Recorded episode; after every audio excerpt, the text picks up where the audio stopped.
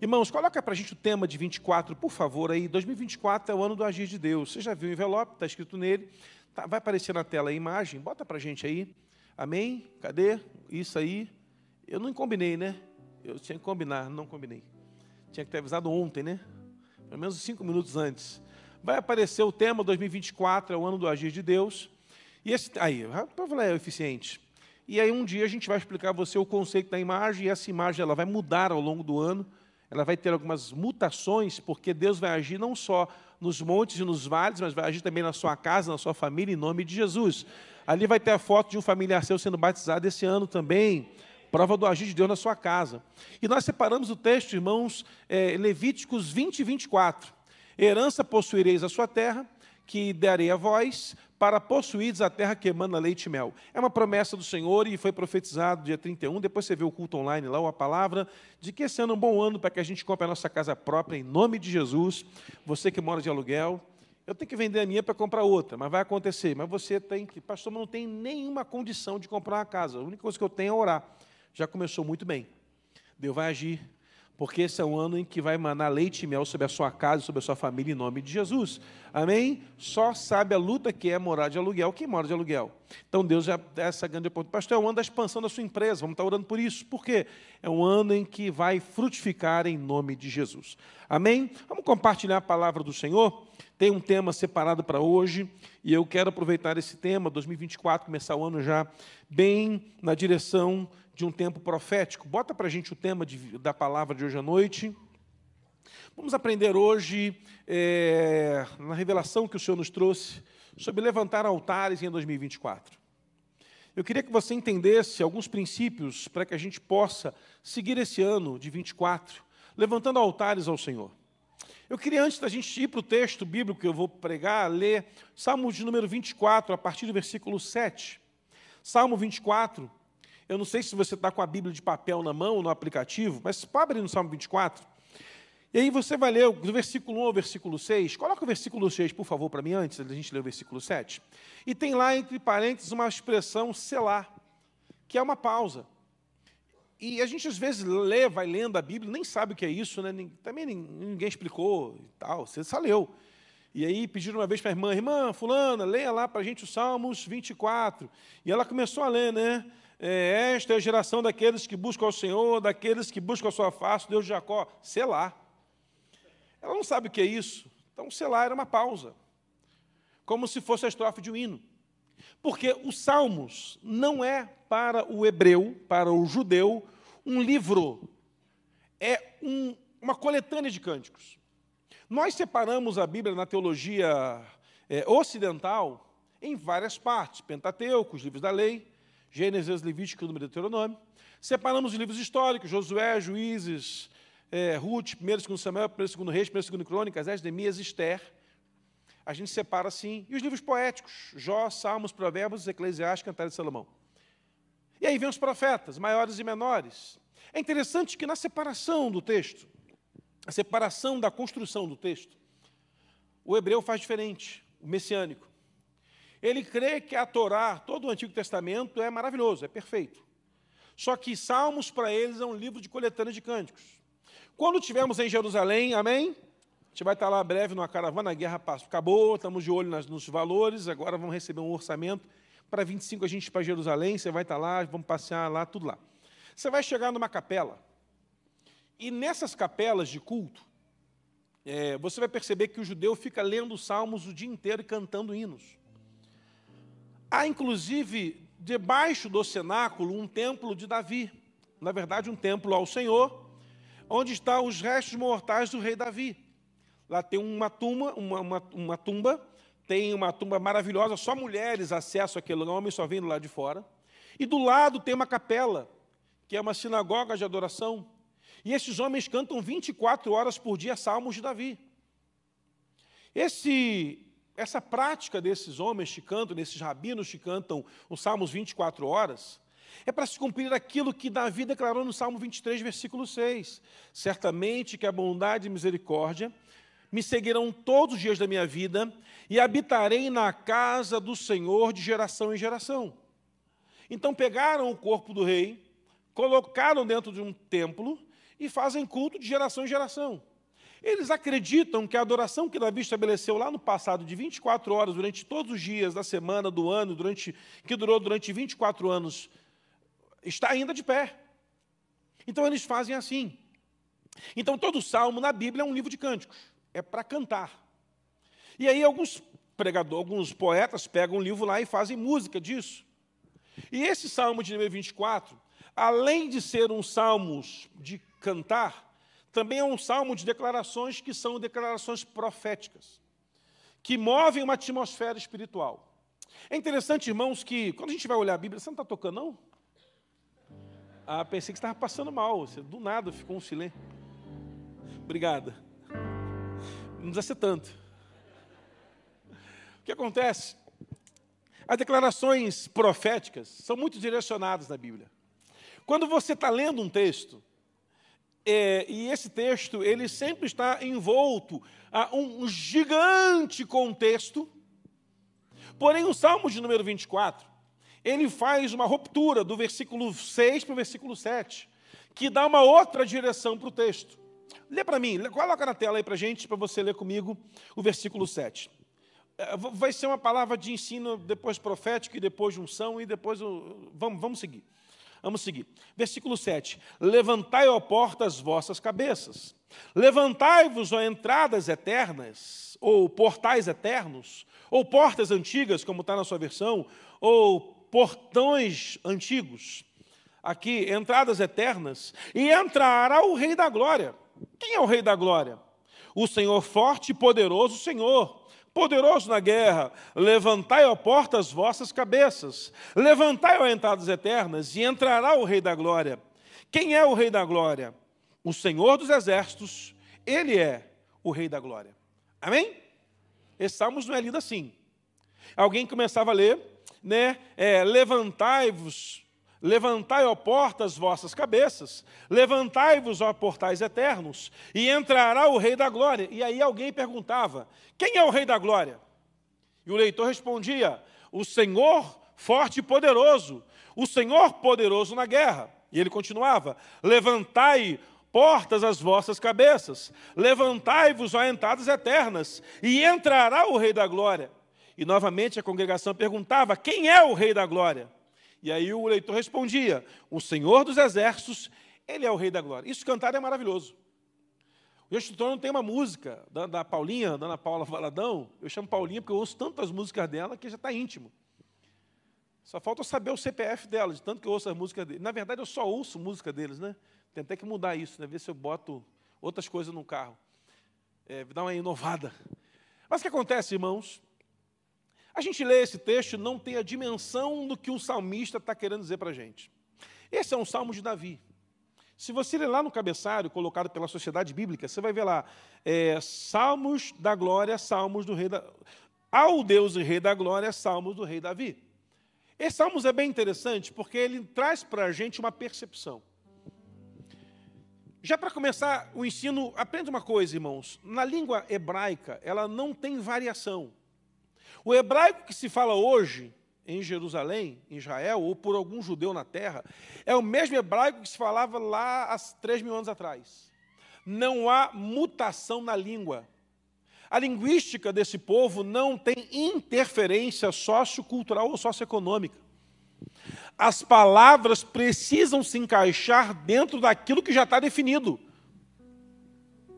E há um estudioso, rabino, que ele diz que todas as palavras que o hebraico detém estão na Torá, estão no livro da lei. Ou, segundo ele, o que o judeu chama de tríade Hadash, aquilo que é o Antigo Testamento, mas separado não em todo ele, em algumas partes. Então, todas as palavras que um judeu fala na vida está na Bíblia. Não tem uma palavra torpe, ou um palavrão, ou um xingamento. Quando o judeu quer xingar alguém, ele xinga em inglês porque lá deve ter palavra torpe. Nos judeus a língua é santa. Eles conservam a língua porque a língua é para eles uma identificação, e a gente pode falar sobre isso um dia, falando sobre Josué, é enfim, Juízes também tem um texto que trabalha muito isso, a importância da linguagem permanecer para sempre. E aí, quando a gente vai estudar, eu preparei essa mensagem, é parte dela, para pegar num congresso de adoração que eu fui ministrar, e me chamaram, eu falei, gente, mas o que, que eu tenho para falar para adoração? Não, você está convidado. Eu falei assim, vou chamar a banda da igreja para tocar. Tinha um churrasco na minha casa nesse dia. E todo louvor estava lá. E eu saí, irmão, botei meu terno, fui, cheguei lá pensando assim, rapaz, aquela picanha assando eu aqui no culto. Essa palavra demorou 20 dias para ficar pronta. Irmãos, existem mensageiros que fazem assim para pregar. O cara bota a mão no olho, abre a Bíblia, fala assim, ó. Aqui, deixa eu botar o óculos agora. Provérbios capítulo 8, versículo 1. O cara lê e prega. Eu admiro quem tem essa capacidade. Eu, não, eu fico uma semana, irmão, lendo, estudando, lendo outro texto. Eu tenho 38 versões diferentes da Bíblia em casa, mas hoje eu vou tudo para o Google, porque tem todas no Google. Eu acho que eu vou até leiloar aquela Bíblia lá, porque tem muita. Tudo no Google. E eu fiquei estudando esse texto, cheguei a alguns ensinamentos interessantíssimos. O texto fala assim: ó, levantai, ó portas ou portais, as vossas cabeças. Porta não tem cabeça. E aí ele fala assim: levantai-vos, ó portais eternos para que entre o Rei da Glória, e aí eu fui ler isso no hebraico. E eu não sei ler hebraico. Se eu conhecesse o pastor Miguel antes, eu dava para ele, me trazia transliterado, eu já aí eu fui, estudei, passei um tempão estudando. E aí, o que, o contexto da palavra na tradução traz para a gente? É assim: levantai-vos, ou levantai, ó porta, as vossas cabeças, está apontando para um reconhecimento de autoridade para alguém que vai transitar por um local. Porque porta tem uma mentalidade de respeito. Se eu chego na porta da sua casa e bato na porta e você não abre, se eu entrar eu cometo um crime de invasão. Porta, para o judeu, fala de autoridade. O escritor Davi está falando de que as autoridades que não estão numa atmosfera terrestre, mas numa atmosfera celestial, têm que levantar as cabeças porque entrará. Mas a palavra entrará também pode ser representada pela palavra adentrará, que não é tão diferente, ou passará. Mas a melhor tradução para essa expressão é se manifestará o Rei da Glória. Olha que interessante. Levantai, ó portas, vossas cabeças, levantai, ó portais eternos, e se manifestará o Rei da Glória. Pegou? Amém? Porque quem entra se manifesta é que a palavra manifestar não tinha naquele tempo. Não tinha. E aí a palavra entrada foi que sobrou. Nós podemos ler e falar, bom, será que cabe? Cabe isso é exegese e a gente pode fazer, não é pecado fazer isso, não é, não é heresia também. E aí fala assim, e entrará entre as eternas e se manifestará o Rei da Glória. E quem é o Rei da Glória? E aí o próprio leitor responde: o Senhor forte e poderoso, ou seja, vai se manifestar alguém que é forte e poderoso a partir de um portal que se abre. Entendeu? Amém? Então uma porta de autoridade se abre e ele se manifesta. Agora, a quem se manifesta o rei? O rei só se manifesta aos seus súditos? Sim. A quem se manifesta o general? Aos seus soldados? Sim. Mas o texto não fala que se manifestará o rei, mas se manifestará o Senhor forte e poderoso. Porque ele é o Senhor poderoso nas guerras. Davi é um soldado, está escrevendo com a linguagem do soldado. Então ele não diz que o Senhor é general e não fala que o Senhor é rei, mas Davi fala que ele é Senhor. Então se manifestará o Senhor poderoso, poderoso nas guerras. Por esse motivo, as portas de autoridade ou os portais de autoridade se colocam de cabeça erguida para que se manifeste quem? O Rei da Glória. E quem é o Rei da Glória? O Senhor poderoso. Então, Davi está trazendo um primeiro conceito nesse texto de um senhorio da parte do Senhor e também de uma monarquia. O povo vê Deus como rei, Davi vê Deus como Senhor. A coroa de um rei é passageira, mas o senhorio do Senhor é eterno. Porque ele fala que ele entra por portas que são portas eternas. Então não são portas naturais. O que esse texto quer dizer para a gente, trocando em favas fáceis para a gente?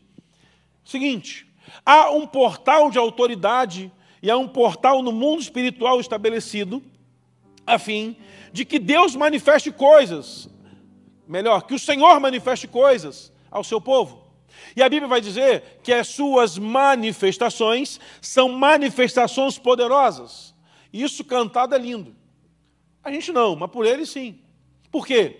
Porque eles estão declarando que o Senhor dos Exércitos, Ele é o Rei da Glória. Ele é o Senhor poderoso.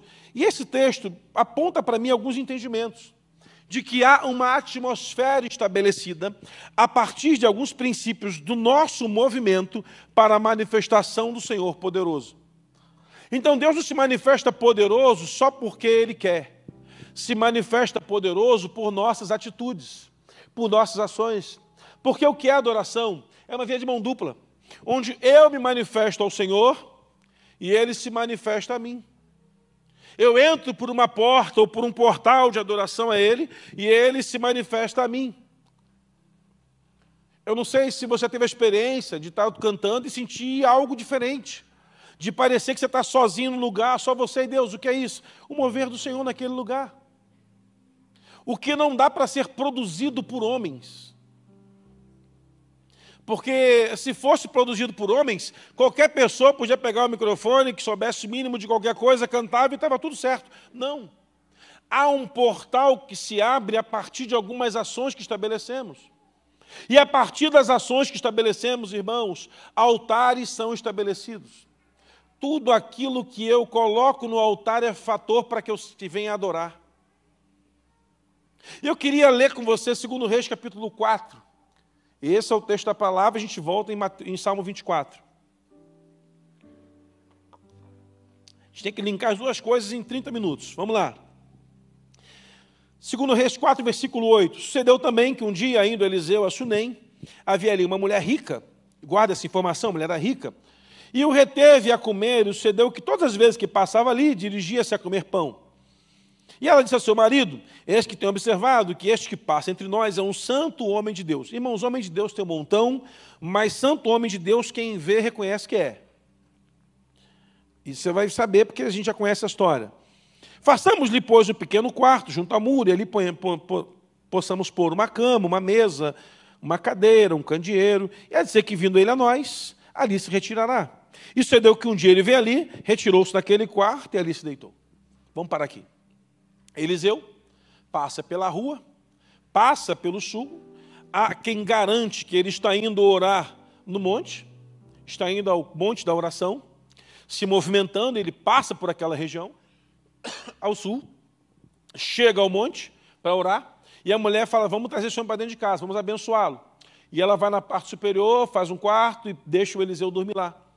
Essa mulher está preparando sobre a sua casa um altar de honra. Por quê? Ela está reconhecendo que aquele homem é um santo homem de Deus. E ela está trazendo para dentro da sua casa aquele homem que ela não sabe, mas vai ser o abençoador da sua família. Ela faz uma oferta, ela faz um altar, ela faz um quarto a Deus e cede aquele homem. Porque servir a Deus nesse contexto é servir o Eliseu. Então ela prepara o altar, coloca lá, prepara o quarto, coloca lá, o Eliseu vai lá, dorme, come, bebe, está tudo certo. E o Eliseu chama o seu moço e fala assim: assim, o que, que essa mulher do sul, que não diz o nome dela, essa sunamita, tem, que, eu, que não tem que eu possa fazer por ela? E ela fala assim: olha, eu, eu já fala, ela é rica, tem tudo. Tem carro bacana, telefone mais moderno. A loja dela no shopping bomba. Tá, a mulher está poderosa, tem tudo, tudo, tudo, tudo, tudo que ela. Só tem uma coisa que ela não tem, um filho, porque o marido já é idoso e o dinheiro dela não tem como ter um filho, não tem procedimento para isso. Chama ela. O Eliseu quer retribuir a oferta. Ele quer fazer alguma coisa. Vem cá, moça. E ele ora, eu vou falar para a senhora, ano que vem, nesse mesmo tempo, você vai estar com o filho no colo, para ver que Deus é contigo e comigo e está tudo certo. Ela, não tem como, senhor. O negócio lá em casa já não está tão movimentado assim. Quer dizer, aqui em casa. O movimento para isso é diferente. O marido já está mais cansado. Não está dando. Eu nem sei o que, é. Vai ter filho sim. E no ano seguinte, a Bíblia diz, naquele mesmo tempo, está a mulher com o filho no colo, a bênção dela chegou. Posso ouvir amém? amém? Sabe por que, que Deus moveu? Ela não pediu filho, ela não orou por filho, ela não clamava por nada, ela não jejuou, ela não sei, pelo menos o texto não diz, mas diz que ela agora tem um filho prova de que o homem de Deus ao lado dela liberou uma palavra de bênção e deu a ela um milagre que talvez ela nem esperava. Isso é honra. Honrar irmão não é bajulação, bajulação que é algo em troca. Honrar é fazer por fazer e porque ama.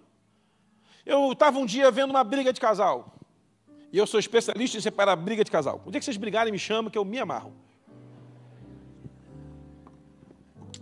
Porque depois fica tudo certo, tá tudo beijinho. Fala, rapaz, estava brigando ontem, né? Tal. E a mulher estava brigando com o marido. E a briga era o seguinte, mas oh, meu marido não me honra. Aí o cara, mas eu te dei um vestido, mas não é vestido. Você quer um celular? Não. Quero que você lave a louça. Aí eu falei, peraí, deixa eu organizar essa bagunça aqui, que agora eu estou enrolado. O vestido é legal, é a obrigação dele. Tá? Agora, a honra é só lavar louça? É. Opa! Então, vai que lá em casa é a mesma coisa. Eu vou ser uma mulher muito mais amada se você lavar louça. E aí o marido foi lavar louça. A briga acabou, meu irmão. Aí eu falei assim, por que você não falou para ele isso? Pastor, ele tem que saber. Homem não adivinha. Mulheres, em nome de Jesus, escutem um negócio aqui. Homem não tem capacidade de adivinhar pensamento. É pecado adivinhação. Se você não falar, ele não vai fazer. Não catuca sua mulher não agora não, marido. Fica quieto, eu estou te ajudando. Você vai me prejudicar. Porque o marido fica assim, ele não vai adivinhar. Fale. Coloque para fora. Mande um zap para ele desenha, né? manda um desenho para ele assim, um bonequinho de palito lavando uma louça numa pia. Acho que já vai ser bom, né? É um desenho, e é profético no caso, porque ele agora tem que ir lá e lavar. Você pegou, irmão? Ela queria ser honrada na coisa mais simples, mais simples. Às vezes achamos que a honra é algo tão mirabolante. Eu estava um dia numa crise tremenda. Chegou uma pessoa e falou, pastor, marcar um gabinete com o senhor aqui. Falei, sim, beleza. A pessoa entrou, era um casal, sentou na mesa, abriu uma bolsa, botou um bolo, botou um suco. Tive que passar aqui uma hora tomando café com o senhor, batendo papo fiado. O que, que o senhor quer falar? Falei, piada. E começamos a contar a história e rimos um tempão, orou comigo, orou com ele, que alívio. Isso é honrar, meu irmão. Às vezes nós achamos que o, o, nosso grande movimento de fazer algo para Deus vai nos dar algo em troca. Não, necessariamente. Porque tudo que você vai dar para Deus, eu já tenho, meu irmão. Você acha que Deus vai ficar triste se você não der oferta? Você acha que lá no céu, você pega lá 100 reais e fala assim, não, não vou dar de oferta não, que eu vou comer pizza hoje, lá no sei lá onde. Você acha que Deus senta no Antônio e entra em crise, começa a chorar porque você não deu oferta? Você acha que vai fazer falta para Deus pagar a prestação dele lá na Casa Bahia? Não, meu irmão. Não vai fazer falta. Ele vai ficar assim, nossa, como eu estou triste porque o cara está lá, dei 100 reais, ele não deu de oferta. Não, meu irmão. Acho que Deus fica em depressão porque você não orou hoje de manhã? Puxa, pensei que ele. Aí o senhor fica assim no torno olhando, você levantou da cama, vai orar, vai orar, vai orar. Olhou o WhatsApp. Puxa vida, era para orar. Se eu soubesse, matava ele essa madrugada. Não é assim, meu irmão. Não é assim. Não funciona desse jeito. Deus ele te ama independente de quem você é, do que você faz, do que você move. Porém, quando voluntariamente o seu coração se move nas coisas de Deus, tudo é diferente. Você quer ver um exemplo? Uma pessoa fala assim, pastor, eu preciso trocar de casa. Por quê? Sonho com uma casa maior? Não, a casa está boa, mas eu quero uma casa maior para atender uma célula com mais gente. Oramos, seguiu o baile, seguiu a vida, Três meses depois, a pessoa estava na casa maior. Vendeu uma casa menor por um valor X e comprou uma casa muito maior pelo valor X igual ao que vendeu a anterior casa. Sabe qual foi o motivo que ela quis vender a casa e comprar uma casa maior? Não foi para pagar mais IPTU, não foi para poder pagar mais condomínio, não foi para ter mais faxineira, foi porque ela queria ter uma célula para na sua casa receber pessoas para serem transformadas. Você acha que Deus olha um propósito desse e fala, puxa vida, como é que eu não vou abençoar uma pessoa dessa? Que está querendo vender uma casa que está confortável, mas que é uma maior, vai ter mais gasto, vai ter mais confusão, mais problema, só para receber mais gente para ser transformada, o céu se moveu na direção daquela família, meu irmão. Esses são os milagres do agir de Deus. Eu me lembro de um, um cidadão que vendeu o seu carro para comprar uma Kombi para carregar pessoas para ir para a igreja. Sabe o que aconteceu?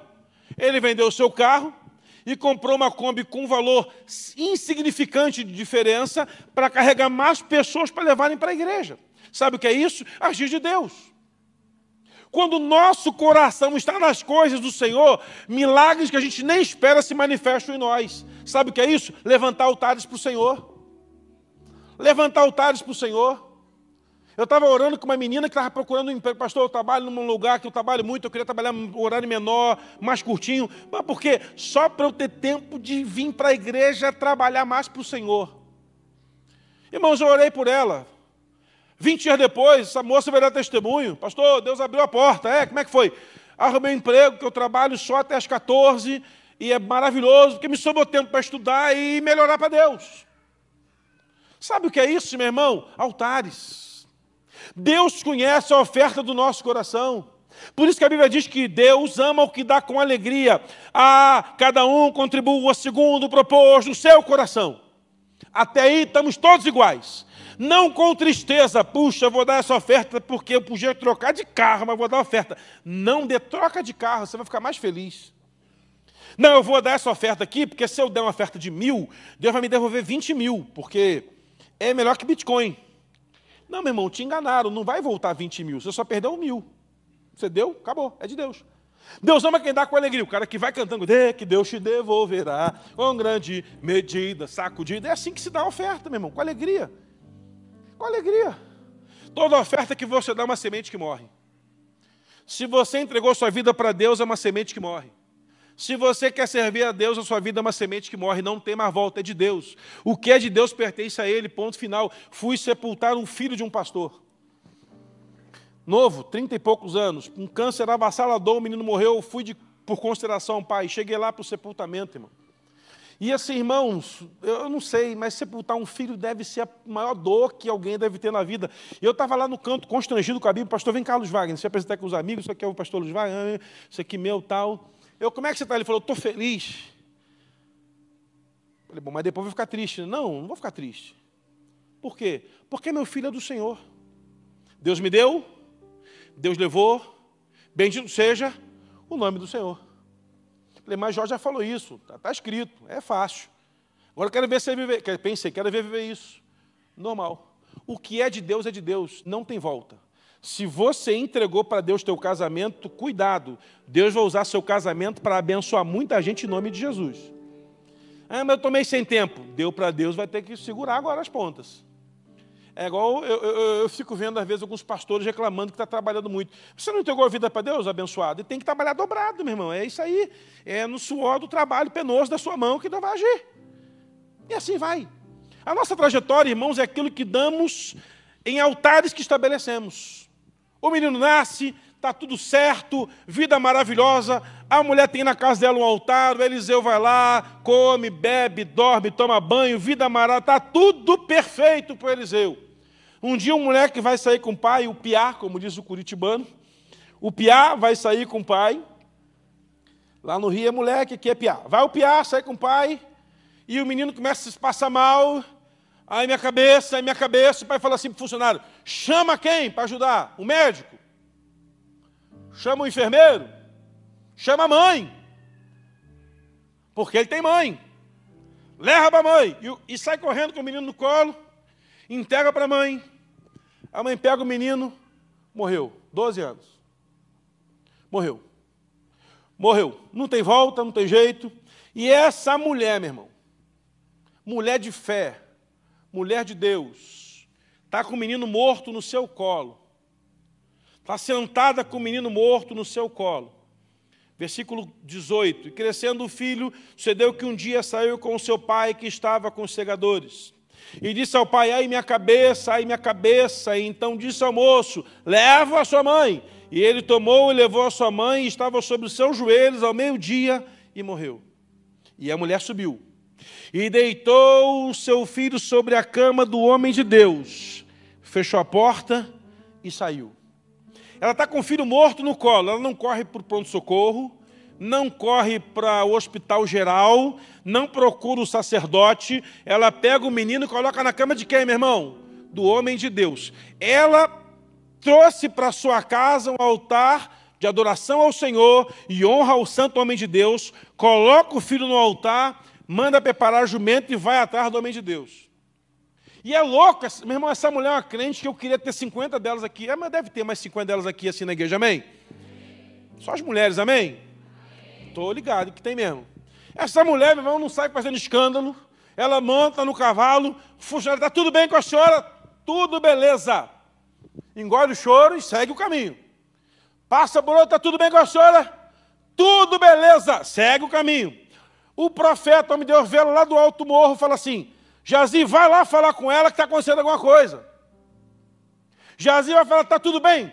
Tudo beleza, quero falar com o homem de Deus. E olha que louco, meu irmão, a mulher pegou o filho, morreu, colocou na cama do homem de Deus, e ela sai para ir até o homem de Deus. Todos perguntam como ela está e está tudo bem. Quando ela chega diante do homem de Deus, o Eliseu, o santo homem de Deus, está tudo bem com a senhora? Está péssima. Ela se joga no chão, ajoelha nos pés dele, fala: Não pedi filho, não pedi nada, o milagre chegou e agora o menino está morto. O que é que eu faço? O Geazi quer tirar, mas o Eliseu fala: Deixa ela aí. A alma dela está triste, está amargurada, deixa ela falar. E ela está manifestando sua tristeza. Está colocando para fora a sua dor. Está reivindicando um milagre que ela não tem mais. E é interessante, meu irmão, um segundo altar que eu, que eu percebo, se ela faz um de honra, ela agora sabe fazer também um de humilhação. Porque a Bíblia nos ensina que se nos humilharmos debaixo da potente mão do Senhor, no oportuno tempo, ele se manifestará a nós porque Ele tem todo o poder. Está faltando humilhação. Ela não se humilha para quem não pode resolver seu problema. Ela não vai reclamar com o marido, que não vai fazer nada, não vai reclamar com o servo, ela, mas ela vai em alguém que ela crê que é santo de Deus. Meu Deus, essa mulher confia tanto no profeta, que ela, esse cara é um santo de Deus. Eu vou até ele e vou falar as boas verdades para ele. Está ajoelhada, chorando, aos pés do santo homem de Deus, falando: Santo, homem de Deus, não pedi filho nenhum, tu me enganou, estou perdida, não tem mais nada. Olha que loucura, meu irmão. Uma mulher que de manhã dá um beijo no filho, vai trabalhar com o papai, filho. O filho volta para casa e morre no colo. Meu irmão, o menino morreu no colo dela. No, sobre os joelhos dela morreu o sonho. Morreu o milagre. Pega a sua mão bem alta para liberar uma palavra profética sobre a sua vida. Em 2024, os planos e projetos que Deus colocar na sua vida não vão morrer no seu colo em nome de Jesus. Deus vai liberar uma palavra de vida aquilo que estiver morto porventura, e se algo chegar morto no seu colo, vai se levantar em nome de Jesus. É um bom ano para que empresas que estavam quebrando se levantarem a partir de uma palavra liberada da sua vida em nome de Jesus. Casamentos que estavam morrendo se levantarão quando você chegar neles. Famílias que estavam ruindo serão restauradas quando você chegar sobre elas, porque o que o Senhor colocar no seu colo em 2024 não vai morrer, em nome de Jesus.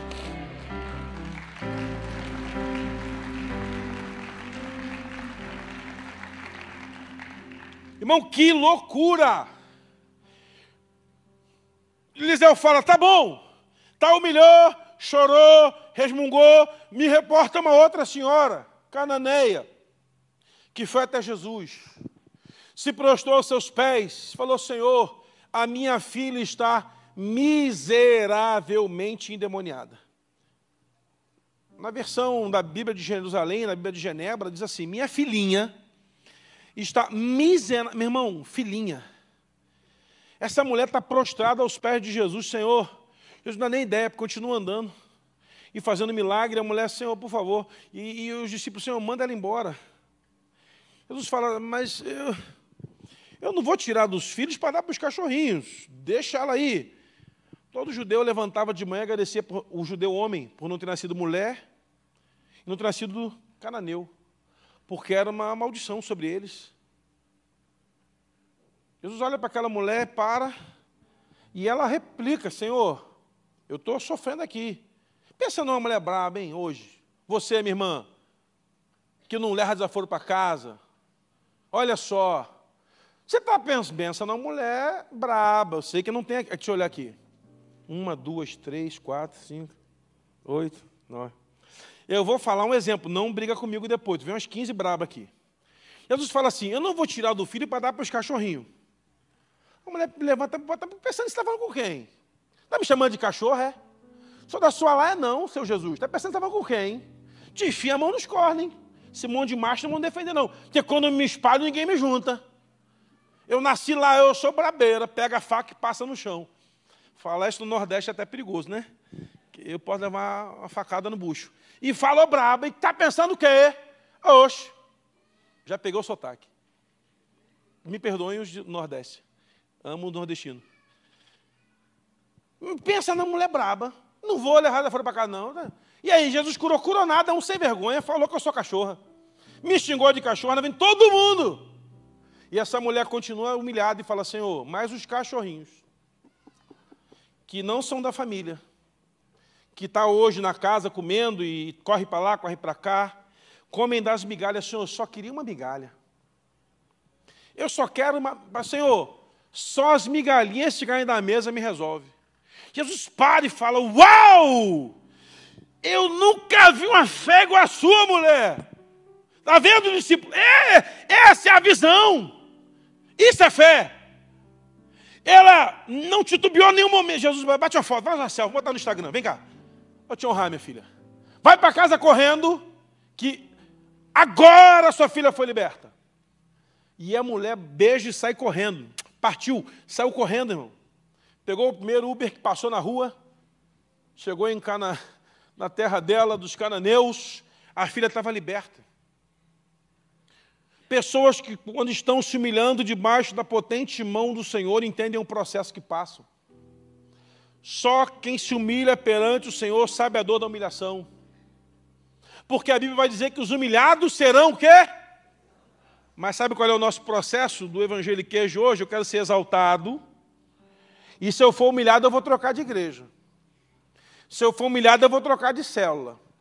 Se for humilhado, eu vou trocar de Deus. Humilhação não. Sou servo do Altíssimo, é, então tem que ser humilhado. Porque o processo do crescimento, para que o portal se abra, para que o altar se estabeleça, humilhação. Apenas, meu irmão, que uma das ferramentas do céu para separar os homens dos meninos e as mulheres das meninas da fé é a humilhação. Uma geração que se levanta de crentes, irmãos, que não sabe passar pelo vale da sombra da morte.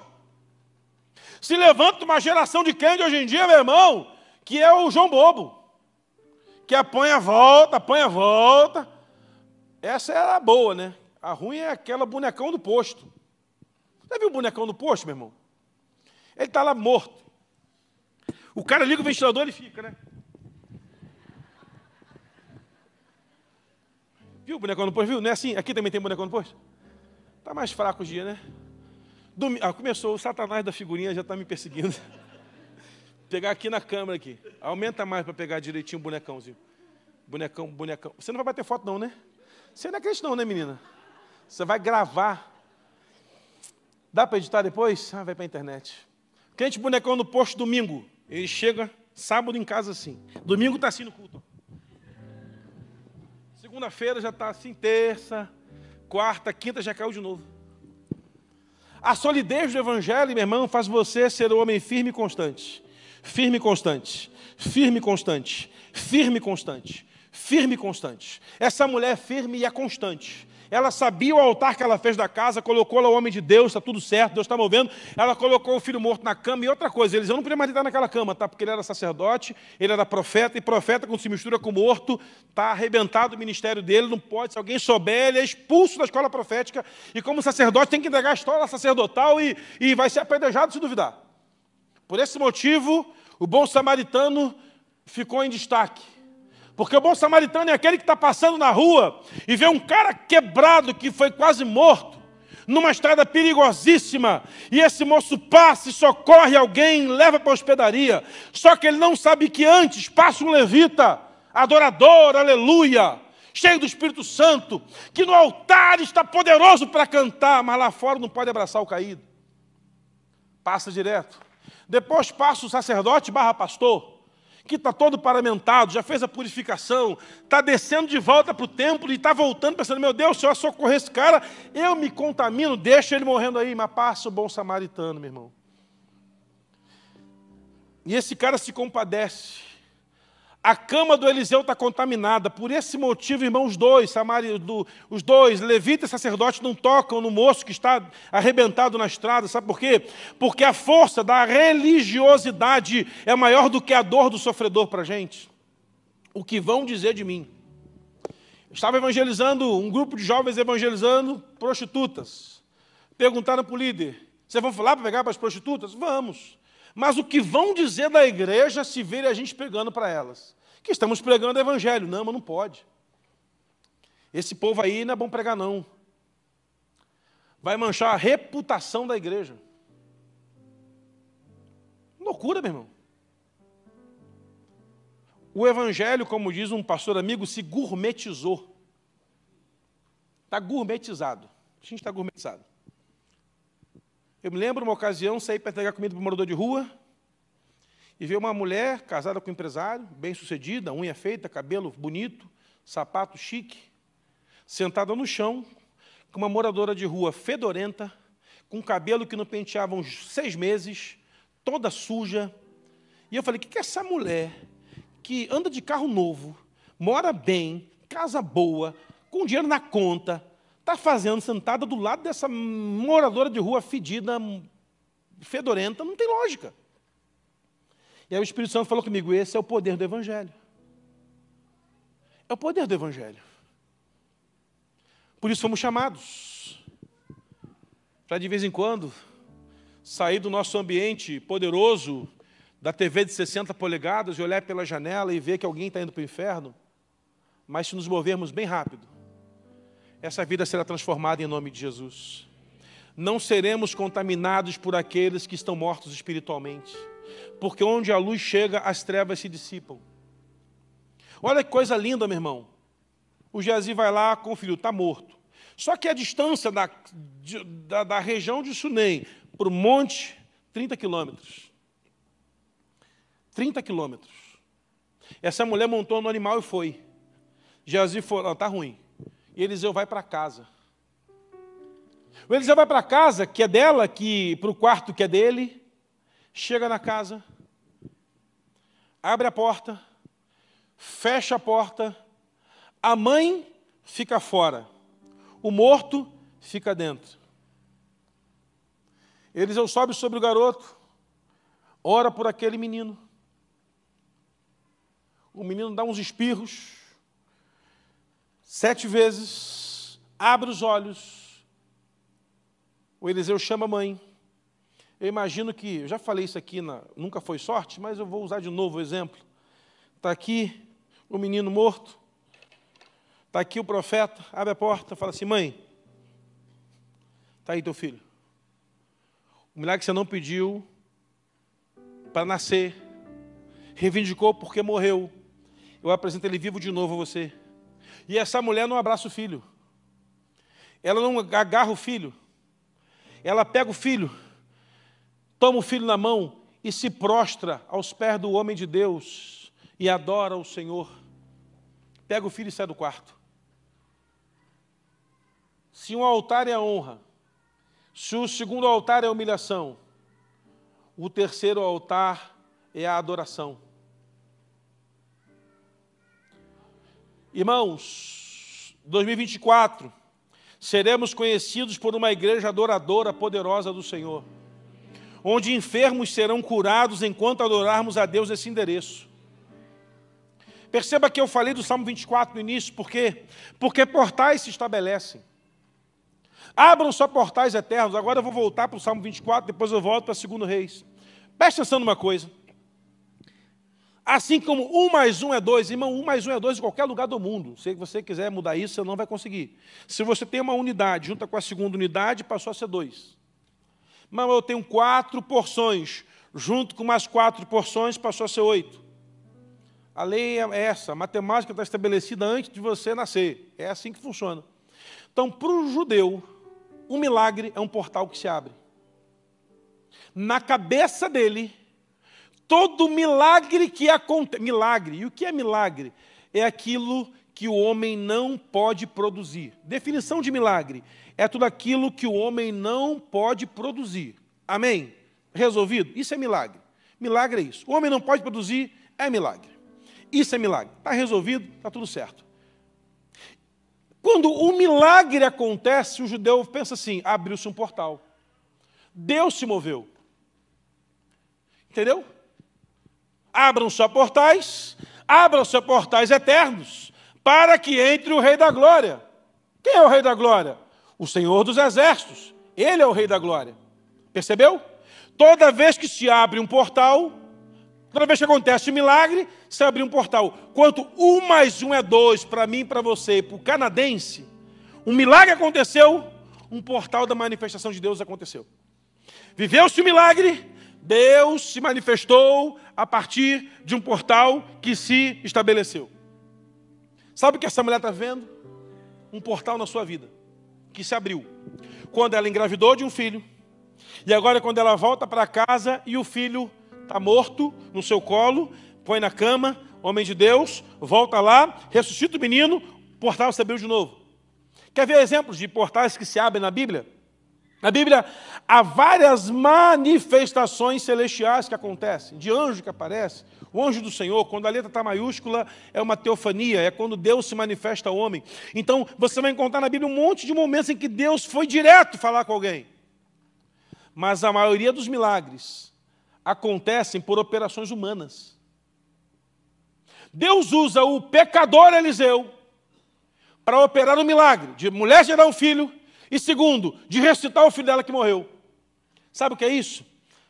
Milagres acontecem a partir de vidas que se colocam à disposição dele.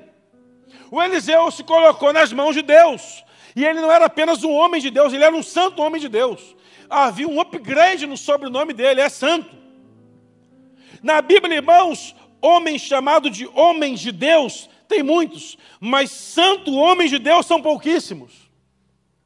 Procure em 2024 se relacionar com santos homens de Deus, santas mulheres de Deus. Sabe por quê? Portais de milagres vão se abrir na sua vida em nome de Jesus.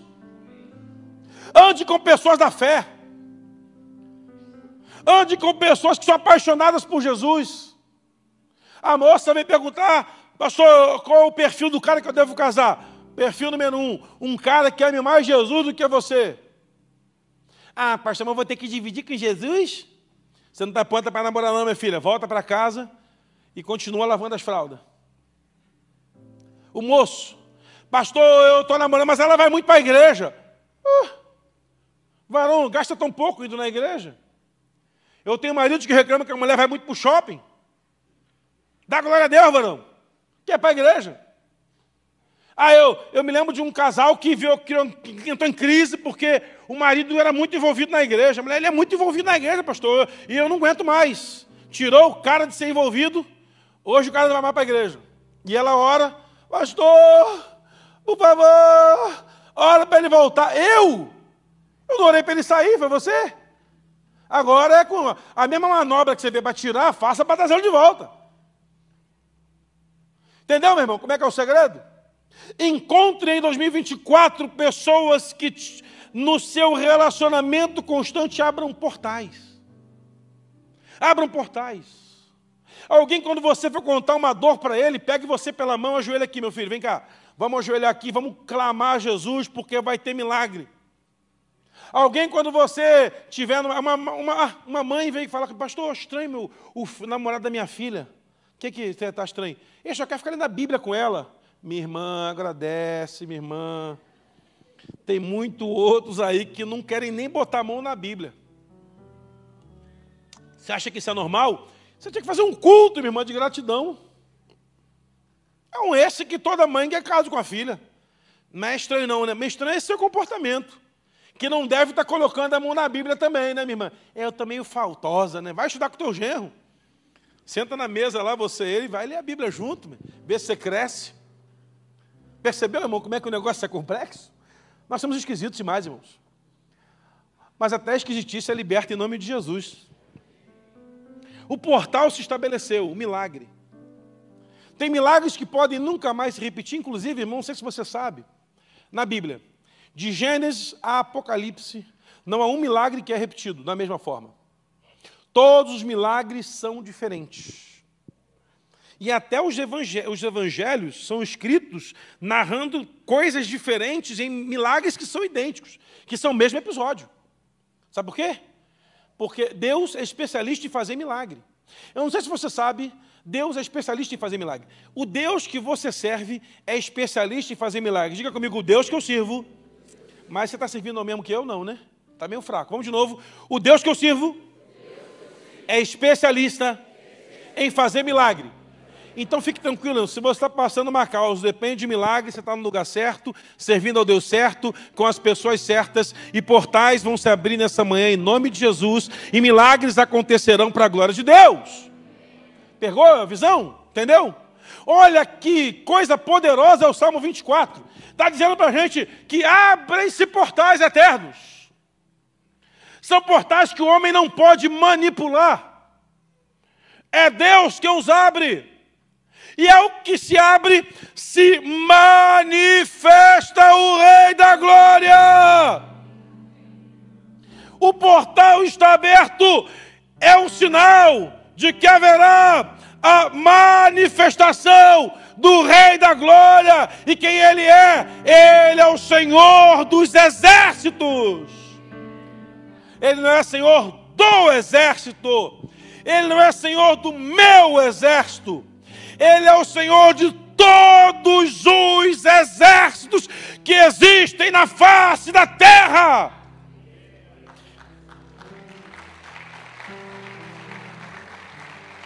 Ele é o Senhor dos exércitos. Ele é o forte, poderoso na guerra. Então entenda uma coisa, meu irmão, para a gente orar e ir para casa comer aquela comida maravilhosa. Aprenda uma coisa.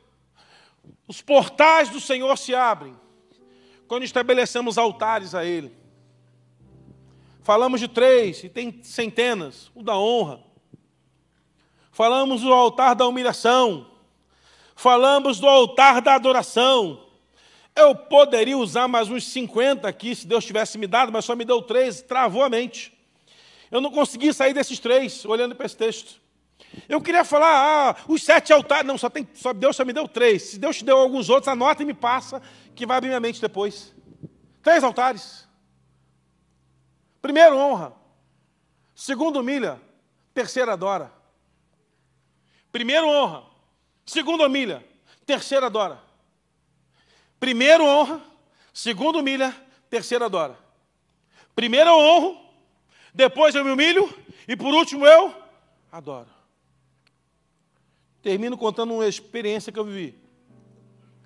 Eu fui numa igreja pregar. E tinha uma moça na primeira fileira, irmãos. Eu já vi muita gente extravagante adorando, e isso não me atrapalha em nada, mas aquela estava demais da conta. E ela pulava, e ela levantava a mão, ela mandava beijinho para cima, assim, para Jesus. Essa menina tem que, tem que tomar algum remédio. Não tomou remédio hoje? Não é possível. E estava me incomodando. E essa moça dançava para Jesus. E era uma conferência de despertamento espiritual. E a moça dançava. Dava vontade de pular. E ela dançava, ela ajoelhava, ela mandava beijo para Jesus. Eu estava incomodado já com aquela menina. Eu ia falar com ela: essa menina está com algum problema. Mas eu não sou pastor dela, não tem nada a ver com isso. Fecha o olho e foca em Deus, você tem que pregar daqui a pouco. E a igreja cantou uma hora, irmãos. Eu adoro quando canta muito, sabe por quê? Porque a gente vai cantar no céu a vida inteira, sabe disso, amém, meu irmão? Uma vez eu estava num culto, uma senhora pastor, a igreja canta muito. É, já estamos acostumando com o céu, meu irmão. Não sei se vai cantar eternamente. Ah, mas vai ser cansativo. Então a senhora vai para o inferno, lá não vai cantar nada. Não, pastor, eu quero ir para o céu. Então canta e para de me atrapalhar. Porque eu estou tentando cantar aqui. Ah, eu sou ignorante. Sou, minha irmã está me atrapalhando. Eu perdi o, perdi o foco. Não consigo mais cantar agora. Você está me perturbando aqui. É, tem gente que é assim. Vamos cantar para Deus. Uma hora burdoada de louvor. Cantando. E eu lá incomodado, eu fechei o olho e foquei. A esposa do pastor veio do meu lado. Falou assim, Luiz, Está vendo essa moça aí? Aham, uhum. que tem. Ela era cega de um olho. Domingo passado, ela não enxergava, zero visão. Deus moveu aqui. Ela foi curada completamente. Enxerga 100% do olho que era cego e do outro que era 50%, 100%. Deus curou ela por inteiro, abriu um portal. Ela está mais apaixonada do que antes. Falei, eu estou apaixonado também. Vem cá, minha filha. Vamos cantar junto. Me abraça aqui. Imagina alguém num culto, meu irmão, que não enxerga de um olho, no meio dele, começar a ver tudo perfeitamente diante dos seus olhos. É óbvio que ela vai ser apaixonada por Jesus. O que me entristece é que eu voltei lá anos depois para pregar de novo. E essa moça estava na igreja, já cauterizada na cadeira de novo. Precisava de um outro milagre, talvez. Não somos gratos aos portais que se abriram na nossa vida. A gente é muito pontual, imediatista. O milagre de hoje é que valeu, não, meu irmão. Celebre o milagre de ontem, porque a honra para que você colhe o milagre de amanhã. Honra o Senhor acima de tudo. Pastor, eu estava quebrado, Deus me levantou. Vem para cá e extravasa, canta, levanta a mão, chora, corre de um lado para o outro. Irmão, que loucura. Eu fui na igreja de um amigo pregar, num congresso, cheguei lá, o pastor estava correndo em volta da igreja, descalço. E ele é meio desmiolado, eu falei assim, eu também, gente, eu só ando com gente, meu Deus do céu. Eu tenho cada uns amigos. Ele estava correndo descalço de um lado para o outro. E eu fiquei assim, o que está acontecendo com o cidadão que tem uma conferência na igreja e corre de um lado para o outro, em volta às cadeiras, e ele me viu passando, falou, ô oh, Vaguinho, tudo bem? Me abraçou e continuou correndo. Eu, eu vou segurar na próxima, eu seguro. Travei ele. O que, que foi, varão? Varão, Sabe o que aconteceu? Estava ofegante, ele está meio fortinho. O que, que foi? Estava. Recebemos uma oferta de 5 milhões de reais. Eu tirei o sapato e comecei a correr também, meu irmão. Irmão, eu não sei. Eu comecei a correr também. Está correndo por quê? Eu não sei, irmão. Estou feliz porque ele está feliz. Irmão, pensa num negócio de louco. A igreja comprou um patrimônio absurdamente poderoso, tem um projeto social maravilhoso, uma igreja poderosa, e estava precisando de cinco. Meu Deus! Sabe o que acontece, irmãos? Temos dificuldade de celebrar a vitória de ontem. Entenda, o altar que você preparou para o Senhor ontem, de honra, vai servir para toda a eternidade. Aquilo que você semeou ontem você ainda não colheu, você vai colher em nome de Jesus, porque Deus não tem amnésia, não esqueceu está movendo, está fazendo, está trabalhando, portais estão se abrindo.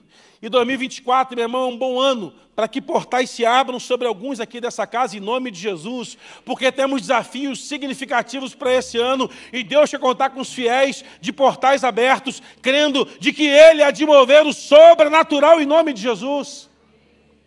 Vamos colocar de pé para a gente orar ao Senhor. Eu quero orar contigo.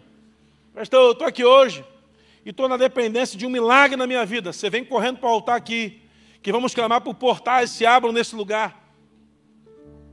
Portais que são eternos, onde se manifestará quem? Se manifestará o Senhor dos exércitos, de quem Ele é. Ele é o Rei da glória, Ele é o poderoso Senhor. Você pode sair do seu lugar, vir até o altar aqui, se ajoelhar aqui dizer, Deus, eu estou atrás de um milagre aí, só o Senhor está vendo, hein? Ninguém precisa saber do milagre. Diga para Deus, pode vir, não tem pressa devagarzinho, pode vir. Hoje abre-se abre portais do Senhor nesse lugar e milagres hão de acontecer em nome de Jesus. Portas se abrirão, respostas chegarão, milagres acontecerão. Pode se mover sem pressa, não tem por que correr. Vamos cantar um louvor ao Senhor bem poderoso aí. Vamos cantar o Senhor, se mova do seu lugar para cá. Deus está agindo. Vamos estar orando ao Senhor. Vamos, vamos cantar. Senhor, em nome de Jesus, Pai, nós queremos apresentar a tua igreja. Há pessoas se humilhando no teu altar nessa manhã, porque há processos, casos, situações, a milagres a serem respondidos, Senhor. Nós pedimos a Ti, Pai, em nome de Jesus. Visita-nos, Pai, nessa manhã. Abram-se portais nesse endereço, em nome de Jesus. Portais esses, Senhor, que servirão como respostas para as perguntas que temos feito ao Senhor. Opera, Pai, o teu milagre em nossas vidas, Senhor. Viemos ao teu altar porque cremos que o Deus de milagre está movendo neste lugar em nome de Jesus.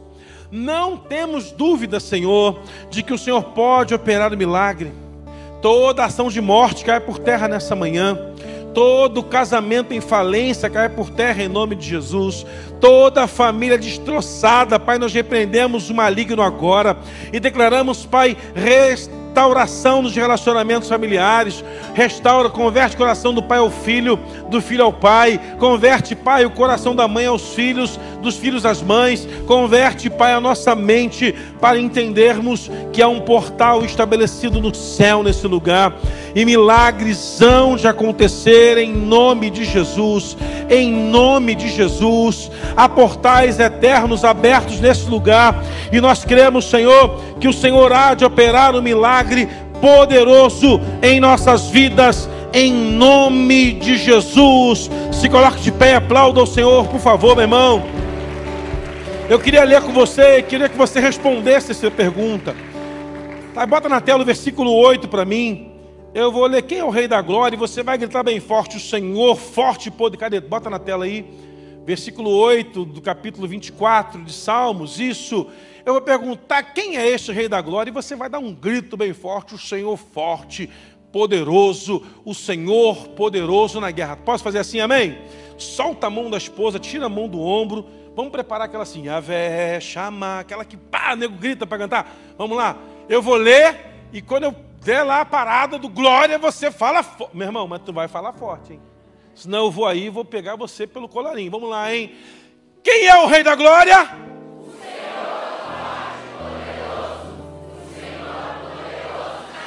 Quem é o Rei da Glória?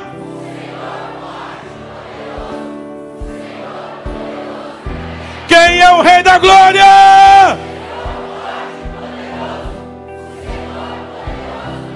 Aplaude e glorifica Ele, meu irmão.